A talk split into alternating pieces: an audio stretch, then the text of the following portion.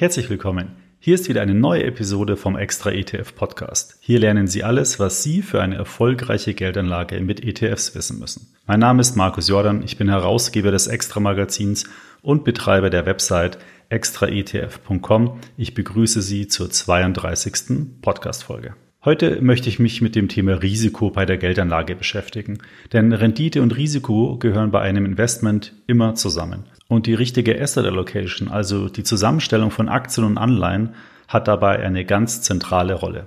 Denn damit kann man Risiko und Ertrag in Einklang bringen, und zwar indem man verschiedene Vermögensverwerte im Portfolio miteinander kombiniert. Die Frage ist aber, wie, also in welcher Höhe soll ich Aktien und Anleihen miteinander kombinieren? Und genau zu diesem Thema möchte ich heute meine Gedanken mit Ihnen teilen. Doch bevor wir jetzt in das Thema einsteigen, möchte ich Ihnen den Sponsor der heutigen Episode vorstellen. Der Partner der heutigen Episode gehört zu den Playern, die den Brokerage-Markt in Deutschland so richtig aufgemischt haben. Konkret geht es um Scalable Capital.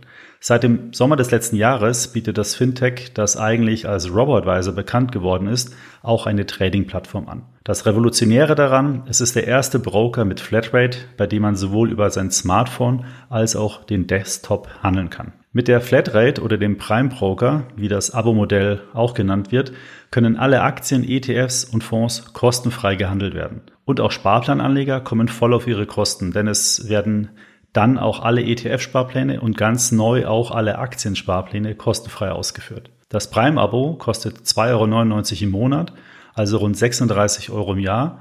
Dafür ist dann aber jede Transaktion komplett kostenfrei und es fallen keine zusätzlichen Depotgebühren an. Ich denke, ein Angebot, das Sie auf alle Fälle mal ausprobieren sollten. Mehr Infos unter extraetf.com slash go slash scalable capital minus broker. Den Link dazu finden Sie natürlich auch in den Show Notes dieser Folge. Steigen wir nun aber in das Thema ein. Es geht wie angekündigt um das Thema Risiko und die Zusammenstellung Ihres Portfolios. Der Begriff Risiko ist ja leicht gesagt, aber jeder deutet den Begriff bei der Geldanlage und beim Investieren irgendwie anders. Ich möchte heute mal meine Gedanken dazu mitteilen, denn viele Anleger beschäftigen sich ja jetzt gerade ganz neu mit dem Thema Börse und der Anlage in ETFs. Und ich denke, meine Erfahrung in diesem Bereich kann da ganz interessant sein und sie dann letztendlich auch vor größeren Verlusten schützen. Schauen wir uns doch zunächst einmal an, was man eigentlich unter Risiko im Portfoliokontext auch versteht. Und das Portfolio-Risiko spiegelt das Gesamtrisiko für ein Portfolio wider. Und es ist auch das kombinierte Risiko von einzelnen Anlagen, die man eben im Portfolio hat. Die verschiedenen Komponenten eines Portfolios und ihre jeweilige Gewichtung tragen dann in der Summe dazu bei, dass das Portfolio insgesamt verschiedenen Risiken ausgesetzt ist. Die Hauptrisiken sind grundsätzlich mal das Marktrisiko. Es können aber auch andere systematische Risiken sein. Das Gute ist, dass diese Risiken jetzt gesteuert werden können, um eben die entsprechenden Ziele des Portfolios zu erreichen. Und nur wenn man die Risiken auch quantifiziert, kann man sie danach auch entsprechend steuern. Aber welche Risiken gibt es denn eigentlich in einem Portfolio? Da gibt es ganz verschiedene Arten. Die wichtigsten möchte ich jetzt hier mal kurz zusammenfassen. Das ist natürlich zunächst einmal das Marktrisiko, also ganz grundsätzlich mal Kursverluste, die man mit dem jeweiligen Wertpapier erzielen kann. Dann gibt es aber auch noch Währungsrisiken. Das ist zum Beispiel der Fall, wenn Sie in amerikanische Aktien investieren. Dann ist das Unternehmen ja in der Regel in US-Dollar notiert. Wenn der Euro-Dollar eben Kurs schwankt, dann hat das auch einen Einfluss auf Ihr Portfolio beziehungsweise auf den Wert des Wertpapiers in Ihrem Portfolio. Dann gibt es noch das Liquiditätsrisiko, das zuletzt ja durch die GameStop-Aktie sehr populär geworden ist. Man konnte Wertpapiere nicht mehr handeln. In dem Fall war nicht das Wertpapier nicht mehr handelbar, sondern der Broker hat untersagt, das Wertpapier zu handeln. Das ist aber auch aus meiner Sicht unter dem Thema Liquiditätsrisiko mit zu behandeln. Dann haben wir das Ausfallrisiko. Auch hier gab es zuletzt ein großes Beispiel Wirecard. Die Aktie ist pleite gegangen. Ähm, wenn Sie hier investiert haben, haben Sie eben ein Ausfallrisiko, weil dieser einzelne Wert sich plötzlich in Luft ausgelöst hat. Dann gibt es ein regulatorisches bzw. ein politisches Risiko. Das könnte zum Beispiel bei Bitcoin oder bei anderen Regulierungen Anwendung finden. Und dann gibt es noch das Inflationsrisiko. Das ist zum Beispiel relevant, wenn Sie in Tagesgelder oder in Anleihen investieren, eher weniger, wenn Sie in Sachwerte investieren. Viele dieser Risiken kann man aktiv managen, also reduzieren oder sogar ganz vermeiden. Aber wie schon gesagt, man muss die Risiken erstmal erkennen. Und das größte Risiko für ein Portfolio ist natürlich das Marktrisiko. Also wenn die Werte von Aktien fallen und so ein Kursverlust entsteht. Das Problem bei Aktien ist ja oft, dass die auch gemeinsam fallen, zum Beispiel bei einem Crash oder wenn es zum Beispiel in einem Sektor oder in einem Land spezielle Probleme gibt. Deswegen ist es auch so wichtig, dass man immer möglichst breit streut, also über verschiedene Länder, verschiedene Sektoren, um diese spezifischen Risiken eben zu reduzieren.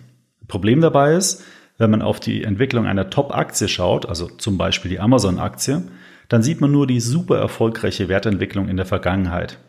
Aber es gibt eben auch andere Beispiele, wie man zum Beispiel eine Entwicklung von Wirecard sieht. Und das darf man eben nicht vergessen. Also es geht nicht bei Aktien immer nur nach oben, sondern es gibt auch viele, viele Beispiele, wo es sehr stark nach unten geht. So, wie kann man nun das Risiko einer Anlage messen? Und hier gibt es verschiedene Methoden und Ansätze, die alle bestimmte Vor- und Nachteile haben. Es gibt nicht die perfekte Methode, so dass man immer verschiedene Methoden miteinander kombinieren sollte. Und eine der häufigsten Ansätze für die Messung des Risikos ist die Volatilität. Die kann man für einzelne Wertpapiere, aber auch für ganze Portfolios berechnen. Und mit dieser Kennzahl kann man auch verschiedene Märkte oder Aktien miteinander vergleichen. Vereinfacht ausgedrückt zeigt die Volatilität, wie stark ein Wert schwankt. Und ein stark schwankender Wert ist eben nicht so gut wie ein kaum schwankender Wert. Das wird vor allen Dingen deutlich, wenn man die Rendite einer Anlage hier auch noch mit berücksichtigt. Dazu mal ein Beispiel. Stellen Sie sich vor, Sie investieren in zwei Aktien und beide Aktien hätten 10% Rendite gebracht. Welche ist jetzt besser von beiden? Da würden Sie vielleicht sagen, die sind beide gleich, weil beide eben 10% Rendite erwirtschaftet haben. Wenn man jetzt aber dabei noch die Volatilität berücksichtigt, dann sieht das Bild schon anders aus. Denn die eine Aktie hat diese 10% Rendite mit 5% Volatilität erwirtschaftet, die andere mit 20%. Und da ist natürlich klar, dass die Aktie mit der niedrigeren Schwankung, also nur 5% Volatilität, ein wesentlich besseres Chancen-Risiko-Verhältnis hatte als die andere Aktie mit 20% Volatilität. Eben weil der Ertrag mit einem wesentlich geringeren Risiko erwirtschaftet wurde oder man kann das jetzt auch nutzen, um das Portfolio so umzubauen, dass man mit dem gleichen Risiko, also 20 Prozent, einen wesentlich höheren Ertrag erwirtschaftet hat. Und erst durch die Berücksichtigung von diesen beiden Kennzahlen kann man hier auch aktiv im Portfolio eine Entscheidung treffen.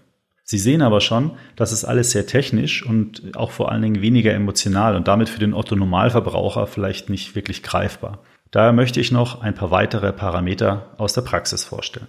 Für die meisten Anleger wird es wohl eher darum gehen, in absoluten Zahlen kein Geld oder nur wenig Geld zu verlieren. Also wer 10.000 Euro zum Beispiel angespart hat, der möchte wahrscheinlich nicht 5.000 davon wieder verlieren. Ich finde daher die Bewertung des Risikos anhand konkreter Eurobeträge viel praktikabler und daher möchte ich Ihnen nun zwei Kennzahlen ans Herz legen. Viel besser geeignet als Risikokennzahl ist aus meiner Sicht der maximale Wertverlust beziehungsweise der Maximum Drawdown.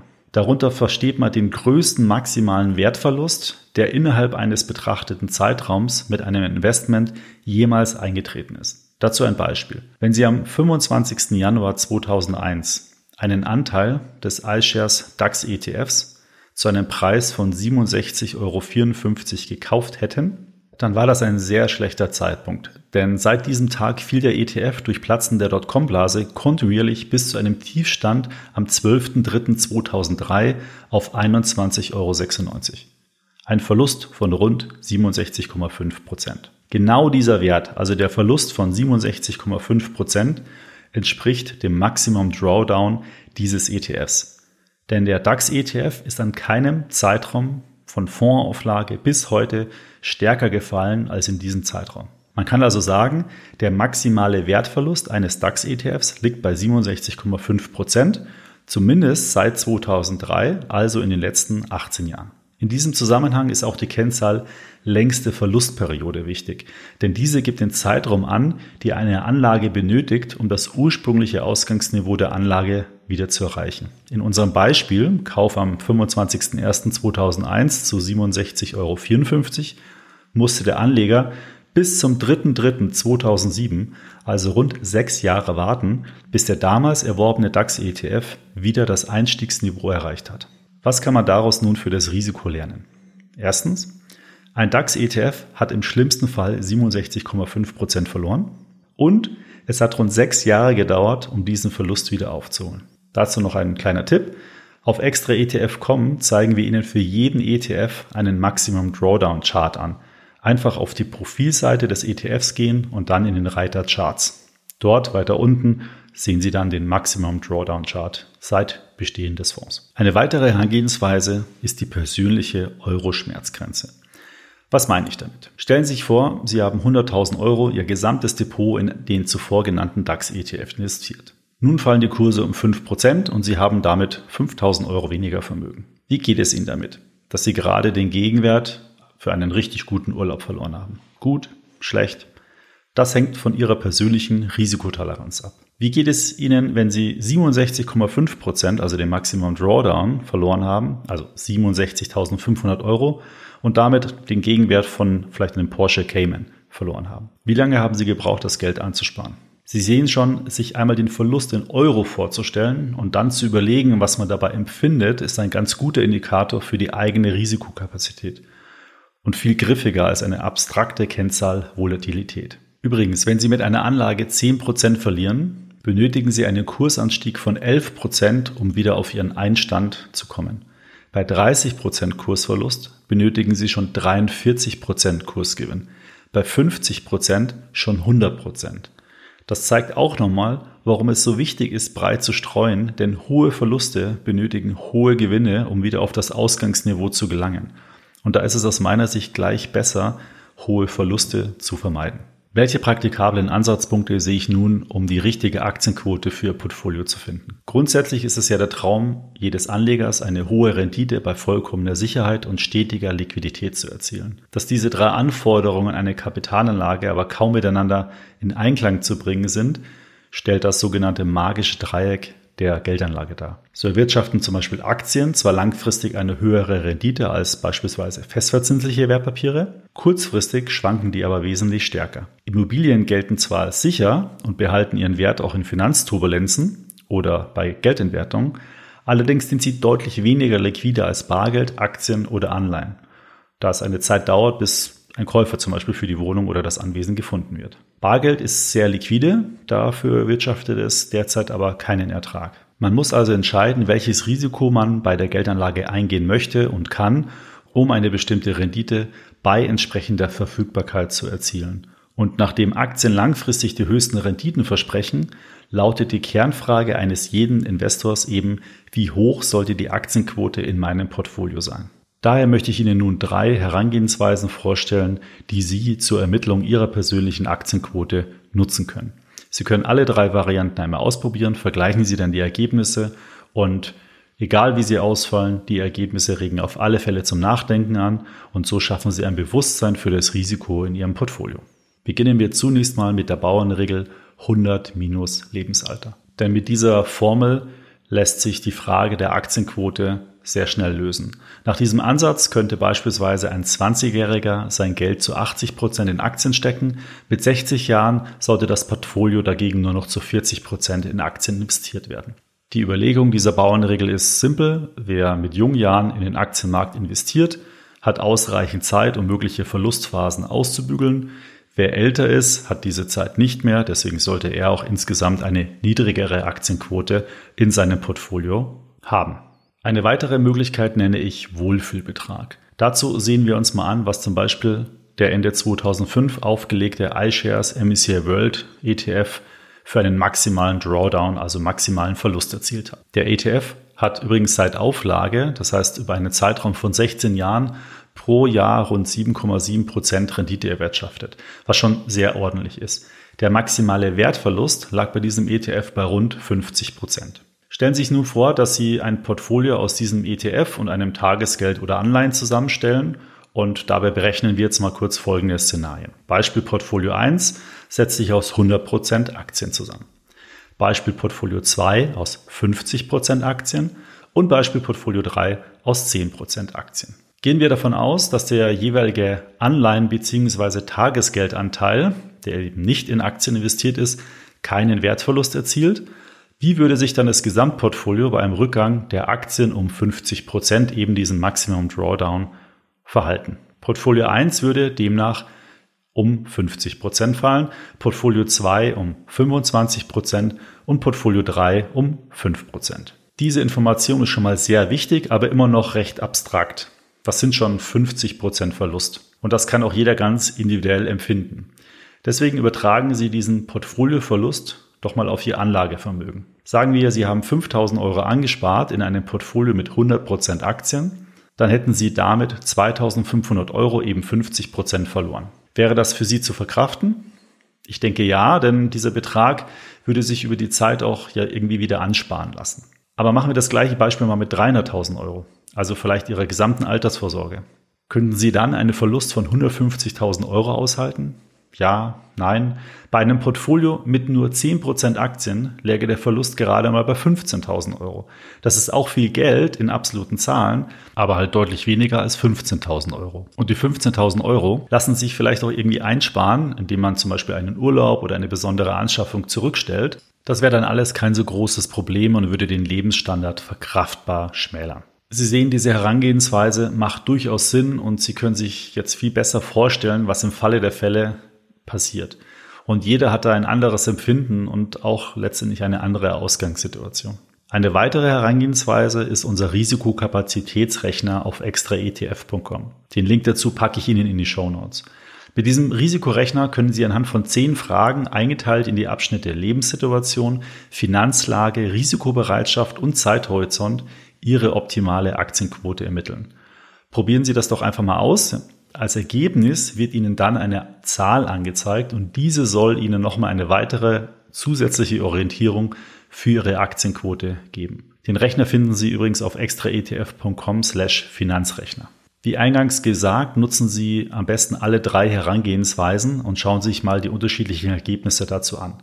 Ich habe das mal exemplarisch für mich durchgespielt und wir schauen uns jetzt mal meine Ergebnisse an. Nach der Bauernregel sollte meine Aktienquote bei 53 Prozent liegen bin 47 Jahre alt, 100 minus 47 ist eben 53. Laut dem Risikorechner könnte meine Aktienquote bei 79 Prozent liegen. Und wenn ich das Szenario für meinen Wohlfühlbetrag berechne, dann passt zu mir gut eine Aktienquote von 60 Prozent. Aus diesen drei Ergebnissen können wir jetzt einen Durchschnitt bilden. 53 plus 79 plus 60 ist 192, durch 3 ist 64 Prozent. Und 64 Prozent finde ich für mich eigentlich eine sehr passende Aktienquote für mein Portfolio. Ermitteln Sie doch auch gleich mal die optimale Aktienquote für Ihr Portfolio und vergleichen Sie das dann mal mit Ihrem realen Portfolio. Vielleicht kommt da ganz ein überraschendes Ergebnis für Sie raus. Ich hoffe, Ihnen hat diese Podcast-Folge gefallen und ich habe sie zum Nachdenken über ihre richtige Aktienquote gebracht. Ich weiß, in Zeiten, wo die Kurse nur steigen, ist das alles leicht zu verdrängen, aber glauben Sie mir, es wird auch mal wieder andere Zeiten geben und da ist es besser, wenn Sie dann eben nicht verkaufen, denn das wäre das Schlimmste, was Sie dann machen können, wenn Sie aufgrund des hohen Verlustes, der dann eintritt, aus Ihrer Aktienanlage aussteigen und dann an dem zu erwartenden Aufschwung nicht mehr partizipieren können. Wenn Ihnen der extra ETF Podcast gefällt, dann empfehlen Sie ihn doch gerne weiter. Und sofern Sie den Podcast über die Apple Podcast App hören, würde ich mich dort wirklich über eine Bewertung sehr freuen. Übrigens, in den App Stores gibt es jetzt auch die extra ETF App zum Download. Darin können Sie unsere ETF-News lesen, ETF-Informationen abrufen und auf Ihre Watchlist zugreifen. Am besten installieren Sie die App gleich auf Ihr Smartphone. Sie können die App ohne Login nutzen oder mit Ihrem bestehenden extra ETF-Login. Und natürlich bin ich sehr auf Ihr Feedback gespannt und würde mich auch freuen, wenn Ihnen die App gefällt, wenn Sie es dann entsprechend auch bewerten. Bei Fragen und Anregungen oder Themenwünschen senden Sie mir gerne eine E-Mail an podcast.extraetf.com. Weiterführende Informationen und Links zu diesem Podcast finden Sie wie immer in den Show Notes. Bis zum nächsten Podcast. Dieser erscheint am 17. Februar. In dieser Folge werde ich das Thema Handel von ETFs und die wichtigsten Börsenplätze zum ETF-Handel beleuchten. Denn da gibt es einige Punkte, die Sie wissen sollten. Bis zum nächsten Mal.